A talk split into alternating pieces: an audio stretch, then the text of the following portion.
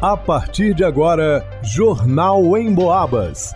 As notícias da região, de Minas e do Brasil, você ouve aqui na Emboabas, em 92,7 e 96,9. Emissoras que integram o sistema Emboabas de comunicação.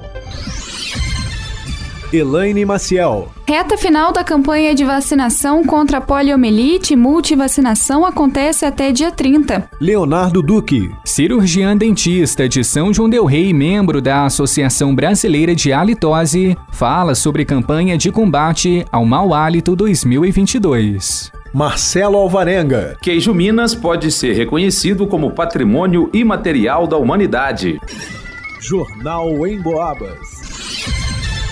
A campanha nacional de vacinação contra a poliomielite foi estendida e termina nesta sexta-feira, dia 30 de setembro. A campanha foi prorrogada porque os municípios estavam longe de atingir a cobertura vacinal ideal, que é acima de 90%. Quem explica é a enfermeira da Vigilância Epidemiológica, Catiúcia Carolina. Paralisia infantil, né, que é a poliomielite, é uma doença muito grave e a cobertura está muito baixa, que é o ideal para se ter uma imunidade, né, a nível de rebanho de uma população como todo, para o país estar realmente assim livre do risco da doença, deveria ser maior que 95%. A campanha nacional contra a poliomielite, juntamente com a campanha de multivacinação, segue até o dia 30 de setembro. A meta é atualizar o cartão de vacinas para proteger as crianças e adolescentes. O objetivo da campanha é alcançar a cobertura vacinal igual ou maior que 95% para a vacina da poliomielite entre crianças de 1 ano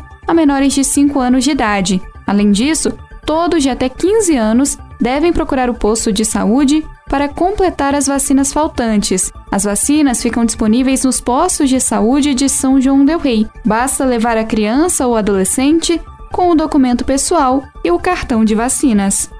Para o Jornal em Boabas, Elaine Maciel. Mau hálito, na dúvida? Pergunte. Este é o tema da campanha nacional de combate ao mau hálito 2022, promovido pela ABA, a Associação Brasileira de Halitose. Em entrevista ao programa Em Foco, transmitido pela 92,7 FM, em Boabas Mais Informação, a doutora Daniele Lilian, de São João Del Rei, que é cirurgiã dentista especializada em halitose e membro da ABA, explicou o tema.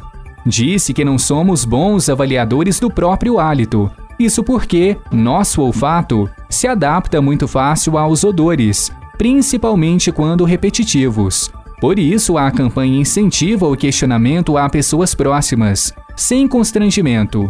Esclareceu ainda quando é normal ter mau hálito ou não. Todos nós vamos ter mau hálito ao acordar. Nós temos aí dois fatores importantes. É o período que a gente fica sem alimentar, então a gente fica um longo período sem se alimentar. Então vai valer para o acordar e para ficar durante um dia, por exemplo. Às vezes alguma dieta mais rigorosa, né? Fica muito um período longo sem alimentar, a gente vai ter um hálito alterado. Nesses casos, o mau hálito ele vai se resolver. Não vai precisar de uma intervenção profissional. Você escovou o dente, você comeu alguma coisa, vai melhorar. O problema é quando persiste. Então, o mau hálito que fica em vários horários diferentes é, acontecendo, ele precisa de acompanhamento. A halitose pode ser provocada por vários motivos. É preciso fazer uma avaliação detalhada para descobrir as causas. Somente depois as providências são tomadas. Então, está localizado dentro da boca, o que, que a gente precisa fazer? Precisa raspar tártaro, fazer limpeza, orientar essa pessoa a fazer uma limpeza de forma adequada. Tem alteração de saliva? Vamos trabalhar, né? Estimulando, igual eu falei, com mastigação, vai precisar, com laser. O que, que nós vamos fazer em termos de tratamento? Então, identificar as causas e a partir daí montar os planos de tratamento e as prescrições, porque a gente também trabalha com prescrição, né? De creme dental, de uso específico de, de alguns cremes dentais. Então, isso tudo é importante para poder fazer um plano de tratamento adequado. Um conselho deixado pela dentista para evitar o mau hálito é ter uma boa saúde bucal e se manter hidratado a começar pelo uso do fio dental e escovação adequada. Quando eu falo de escovação, eu gosto de falar que é igualzinho tomar banho. A gente vai tomar banho geral. Então, geral é